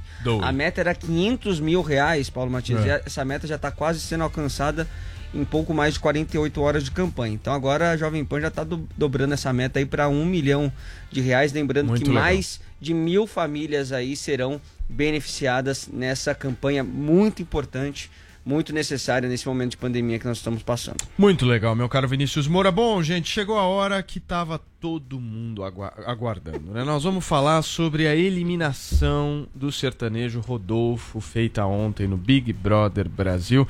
Paulinha, ontem, antes de anunciar a decisão do público, o Thiago Leifert teve uma conversa de homem branco para homem branco com o Rodolfo, né? Conta tudo pra gente. Vamos lá, né? O Rodolfo foi eliminado com 50,48% dos votos, o que mostra que houve uma divisão ali entre ele e o Caio. O Caio ficou com 44,9% e o Rodolfo com um pouquinho mais acabou sendo eliminado. O Gil teve só 5,43% dos votos. E aí o Thiago fez aí esse discurso entre pessoas que curtiram muito e acharam muito legal e outras pessoas que acharam que houve falhas no discurso do Thiago. Vamos ver daqui a pouco o que acha o Adriles, o que acha o Joel. Vamos conferir o que disse o Thiago Leifert ontem no BBB. Um cabelo Black Power, que é o cabelo do João, não é um penteado. É mais que um penteado. É um símbolo de luta, de resistência. Foi o que os americanos dos anos 70, os pretos americanos, usaram como símbolo antirracista. Eles vestiram o Black Power para mostrar para as pessoas que eles se aceitavam, que eles se amavam. Por quê? Porque até pouquíssimo tempo atrás, uma pessoa como o João, como a Cami, lá nos Estados Unidos, estou falando do país mais livre do mundo, hein? Tinha que levantar do ônibus para um branco sentar, cara. Não podia ir num restaurante. Então, historicamente, o cabelo do João foi associado a uma coisa errada, a uma coisa suja, a uma coisa feia. Não existia cosmético para a pele da Camila, não existia nada para o cabelo do João há pouquíssimo tempo atrás. Até pouquíssimo tempo. E é por isso que quando a gente faz um comentário sobre o cabelo do João, a gente não está falando de penteado, que foi o que você achou que você estava fazendo e como você encararia. E eu, como homem branco, também por muitos anos encarei. Você está falando de um símbolo. Você está falando do que o João é, do que o João sente, do que o João viveu na pele dele, da história do João, da ancestralidade do João. Tem muito ali. O black é a coroa. Isso não sou eu que estou falando. Quem me ensinou isso é um cara que eu tenho um amor profundo, com quem eu tive a honra também de conviver. O nome dele é Alexandre Santana. Mas vocês devem conhecê-lo pelo apelido, um apelido racista. Babu, que vem de babuíno, vem de macaco. Mas o Babu pegou o apelido, na primeira vez que chamaram de babuíno, ele quebrou a cara de todo mundo na porrada. Mas depois ele falou: quer saber? Eu vou usar o Babu também como símbolo de resistência. Eu vou usar meu nome artístico, Babu. E ele nos deu uma aula no passado sobre o que é o Black Power, sobre abrir o Black, como o Black é a coroa. Mas isso é o Babu. E talvez o seu pai, eu vi a foto do seu Juarez, aliás, um beijo pra ele. Realmente é muito parecido com o João. Pra ele também significava outra coisa. Mas isso não muda a dor do João. Eu sei disso. A dor do João é Eu Tá aí o que disse o Thiago, né? E quando o Rodolfo saiu, ele já ali naquela conversa rápida com o Thiago se colocou numa posição de pedir desculpas. E depois que ele fez aquela entrevista é, mais extensa a respeito, enfim, das coisas que aconteceram dentro da casa, ele deixou uma mensagem também com pedido de desculpas. Vamos conferir o que disse o Rodolfo. pedir desculpa novamente a todo mundo que ficou é, chateado, que ficou revoltado, que ficou, enfim, qualquer sentimento negativo que eu possa ter causado com qualquer comentário, sendo do João, sendo outros comentários, estou aqui é, de coração para pedir desculpa. Eu estou aqui assumindo os meus erros e estou aqui para consertá-los. Eu não estou aqui para errar e bater o pé e falar que eu estou certo, não. Eu estou aqui para consertar, para assumir e para ser de verdade. E a gente Paulinha. teve uma pessoa que ficou muito feliz, né? Que foi o Gil, que ficou feliz, mas assim, ficou feliz, mas também não queria extravasar muito, né? Porque, claro, tinha ali o Caio, que estava bastante triste de perder um amigo. Então, eles foram é, fazer dessa felicidade ali num lugar mais restrito, foram para dispensa. Vamos conferir o momento que o Gil pôde soltar o seu grito ali no Big Brother por ter ficado na casa. Espera, primeiro Primeiro, primeiro, né? Dispensa. Vem, vem, vem. Vai gritar sim. Vai gritar sim. Aqui no cantinho. Vem no cantinho. Vem, vem, vem, que ele quer gritar. Ele precisa. Calma, vem. Pra gente Pode gritar, respeitar. não Vamos, calma, força, fecha a porta. Vamos respeitar os outros. É.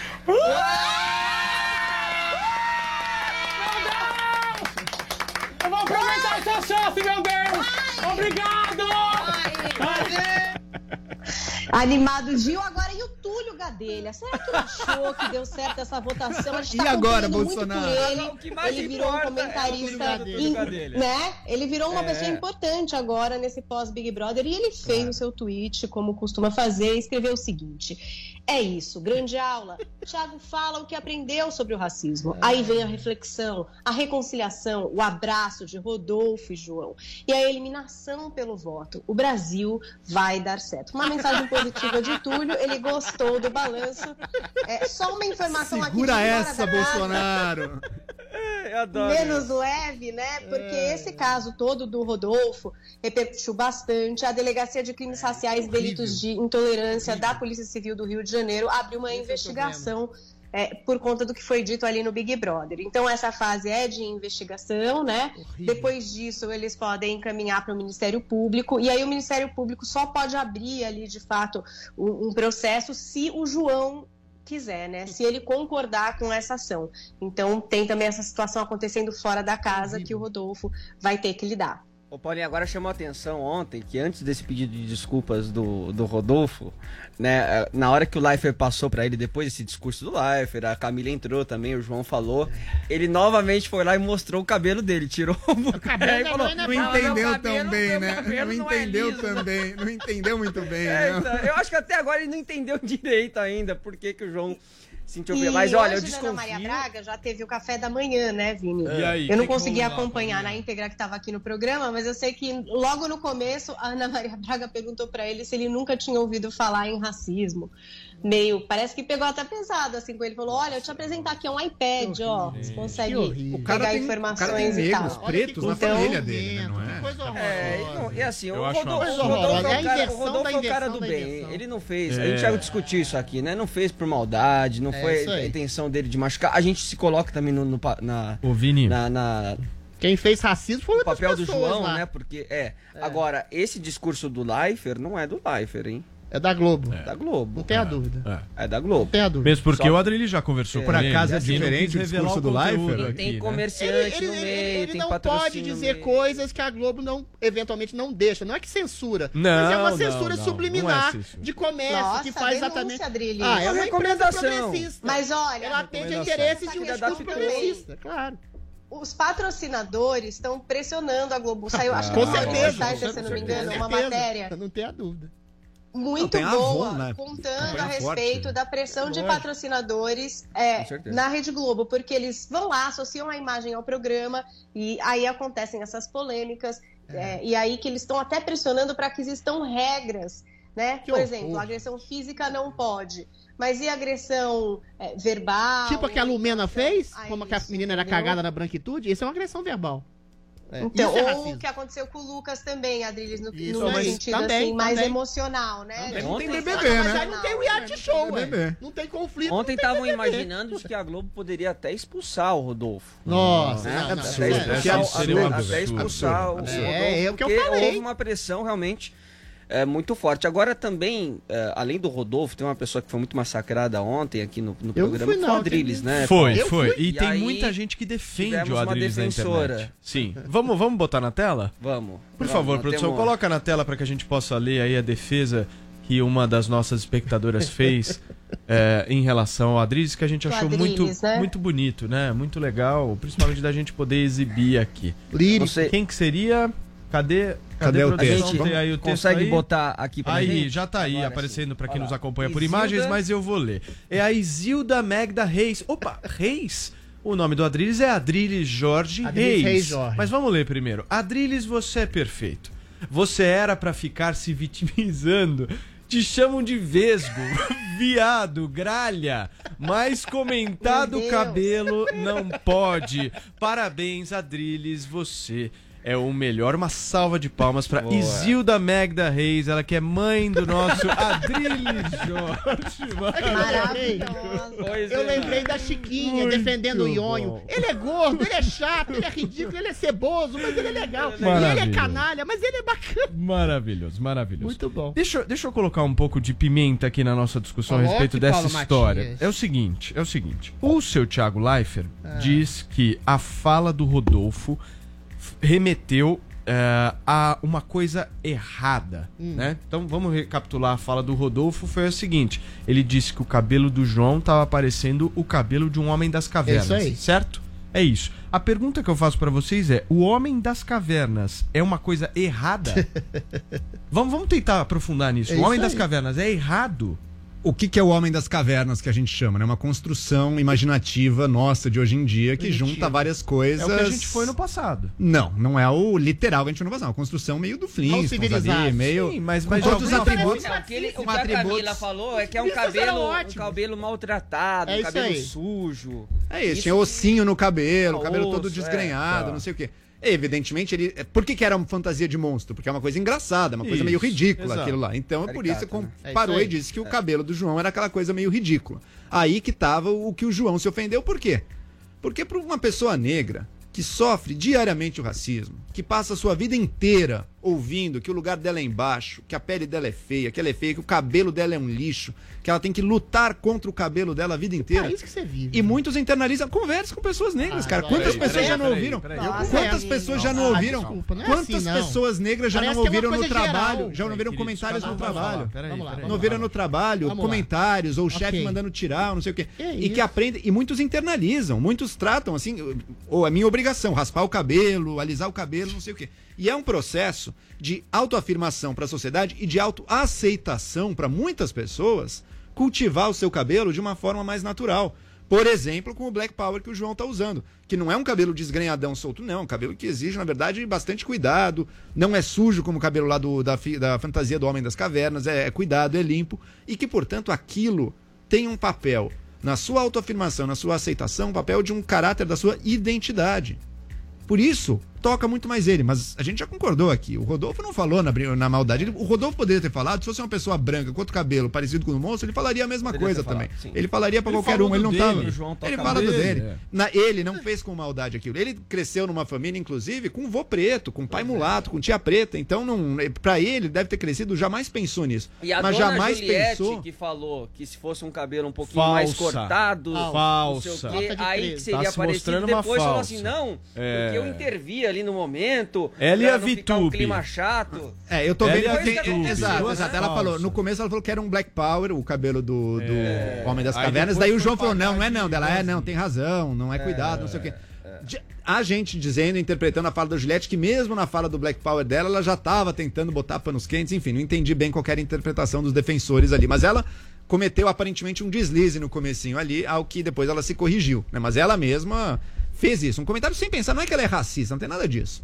É só uma coisa sem pensar, sem pensar em todas as implicações que pode ter para outra pessoa, cuja trajetória de vida, cuja experiência é totalmente diferente da sua. Então, eu acho que faltou aí sim um pouco mais de humildade depois do Rodolfo de reconhecer como o que para ele não era nada, pode ter sido profundamente ofensivo para o João, que se sentiu muito fragilizado ali. Adriles. Olha, o Joel ontem, esperto que ele é, me colocou numa sinuca de bico. A maioria das pautas racialistas aqui, Adris, vocês colocam contra os militantes. Exato. Eu me coloco contra uma militância caricata e exagerada como a que foi feita dentro do BBB. Ali houve sinalização de virtude e não combate ao racismo. Não houve nenhuma, zero, e aqui é consenso, intenção do Rodolfo de descriminalizar, discriminar ou apagar ou exatamente é, ofender o cabelo do João. Simplesmente comparou um cabelo aparentemente desgrenhado e grandão com o cabelo do monstro que realmente que se pareciam. Não havia nenhuma intenção simbólica de dizer que ele era um sujeito mal cuidado, é, feio, ou que tinha um cabelo horroroso nesse sentido. Agora, é engraçado que quando você coloca a simbologia do Black Power, simbologia do Black Power, o Black Power é um cabelo usado como símbolo de um movimento de um, de, um- de um- de um- de um negro que sofre racismo, como o Thiago bem disse, era impedido inclusive de sentar em bancos onde só brancos entravam dentro de ônibus, bancos e outros lugares públicos, que é uma coisa importada do racialismo americano que não existiu aqui. A simbologia do Black Power praticamente inexiste no Brasil como movimento. Ela é feita e conhecida por pouquíssimas pessoas. E aí, essa importação desse racialismo americano, que você coloca o racismo em todo tipo de grupo vitimista, assim, qualquer tipo de simbologia, como você diz, a humor negro, quando você fala denegrir, ou qualquer tipo de palavra que sugere a possibilidade da intenção de um racismo e você já cola na pessoa, é a importação desse vitimismo identitário de uma esquerda progressista maluca que enxerga preconceito onde ela não existe. E qual que é o problema? De você enxergar preconceitos onde não existe. Olha só, o que, que aconteceu objetivamente? Quem vai prestar depoimento na polícia, quem abriu o inquérito é contra um cara que não teve nenhuma intenção de ser racista. Quem está sendo massacrado na Globo, constrangido pela Ana Maria Braga, constrangido pelo discurso do Thiago Life, que é o discurso da Globo, que atende a interesses comerciais progressistas, de empresas progressistas, é exatamente a vítima é o Rodolfo, que não fez rigorosamente nada por mal e não ofendeu diretamente ninguém. O que aconteceu, por exemplo, antes com os militantes racialistas ah, dentro do BBB foi eles estavam segregando pessoas brancas, discriminando traços físicos de pessoas brancas. A menina falou explicitamente assim: fulano é cagada na branquitude. Isso é racismo. É claro que não existe um racismo Adriles, reverso. sabe o que você não tá deixa vendo? eu falar, Sabe deixa o que eu, você não tá deixa eu vendo? completar. Pra encerrar, É Adriles, claro que não favor. existe um racismo reverso preferencial e hegemônico no Brasil. Mas quando você criminaliza toda, toda, toda, toda, toda a ação na suposta intenção simbólica que se atribui, e quando, através dessa a, a- a- essa a- a ação simbólica que se atribui alguém, você chega a deixar a pessoa nas portas da delegacia, é porque existe uma cultura racialista importada americana Ok. muito grave que critica e que cria preconceitos onde não Ok, existe Adriles. e deixa de combater o preconceito real no país. Deixa eu ouvir um pouco a Paulinha. Vai lá, Paulinha. Eu queria trazer alguma uma curiosidade que a busca no Google por Black Power e racismo aumentou em 500% depois desse discurso do Thiago. E aí também buscaram ali racismo nos Estados Unidos, Malcolm X, Dia do da Consciência Querem importar Negra. um tipo de e também é nosso. buscaram racismo inverso e existe racismo contra branco. Mas eu só queria trazer uma questão que eu acho que, no caso do Rodolfo, é, eu não acho que foi intencional também, mas depois que o João abriu aquilo no jogo da discórdia, eu acho que ele podia ter é, reagido de uma forma melhor, né? Ele, enfim, basicamente quase que acho que ignorou ele o que estava acontecendo. E é isso. Até Desculpa agora que talvez ele ele não não tenha entendido de fato. E tudo bem, é, ele vai É. ter que entender, pelo visto, né? Porque tá todo É. mundo ali tentando trazer pra horrível. ele alguma coisa sobre isso. E assim, eu entendo toda essa história, ah, o Black Power, símbolo lá, mas eu acho que tem mais a ver com o que o Joel falou, que tem a ver com a identidade. A identidade do João, a identidade da Camila. Eu acho que a Camila explicou muito bem depois também, né? O que que significa pra ela ter o cabelo dela natural. E eu não sei o que é isso. Acho que ninguém de nós sabe, né? Eu- O que é passar por isso. Você não sabe, E eu acho que é muito complicado mesmo. Peraí. A gente tem que respeitar. E quanto mais a gente respeitar o outro, seja ele negro, branco, respeitar o outro, respeitar o que o outro está sentindo. E o Rodolfo podia ter feito isso no jogo da discórdia, né? Ele podia ter conversado melhor com o João, ter se explicado. No sentido de entender o que, o que ele está sentindo. por que que o João não conversou Porque com ele ele também? alguém. Queridos, queridos, É, o João infelizmente, não conversou com infelizmente o nosso programa acabou, mas antes a Paulinha precisa falar quem participou através do Twitter com a gente. Vamos lá, quem tá aí no nosso tweet é o Guilherme Evaristo. Ele disse o seguinte: fique atento, Adriles. Hashtag sobre racismo. Em uma enquete interna aqui na empresa, Adriles atinge 8% nas intenções de voto. Quem sabe Adriles seja generoso e aceite Tá ser vice na chapa de Ciro Gomes. Nunca! Ciro e Adriles Estimado. 2022. Ciro Driles. Boa, Ciro gosto é dessa chapa. boa. Ciro Driles, olha. Tchau, Paulinha. Beijo pra você. Tchau, gente. Obrigada Vini, por mais um abraço, dia de hein? Morning Show. Valeu, Tchau, abraço. Amanhã no Morning Show, Pondé e Pondé. Augusto Nunes. Ah! Tem que investigar. Tchau, Jovina. Um grande beijo a toda a direita brasileira, inclusive Pondé. Tchau, Drilis. Até sempre. Tchau, queridos. Beijo. Muito obrigado pela audiência. Até amanhã aqui na Jovem Pan. Fui! Jovem Pan Morning Show. Jovem Pan Morning Show.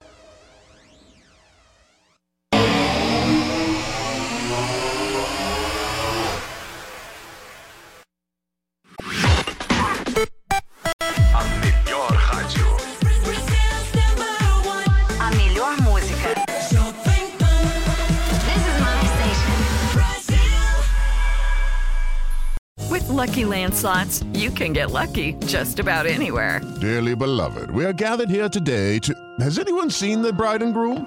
Sorry, sorry, we're here. We were getting lucky in the limo and we lost track of time. No, Lucky Land Casino, with cash prizes that add up quicker than a guest registry. In that case, I pronounce you lucky. Play for free at LuckyLandSlots.com. Daily bonuses are waiting. No purchase necessary. Void where prohibited by law. 18 plus. Terms and conditions apply. See website for details.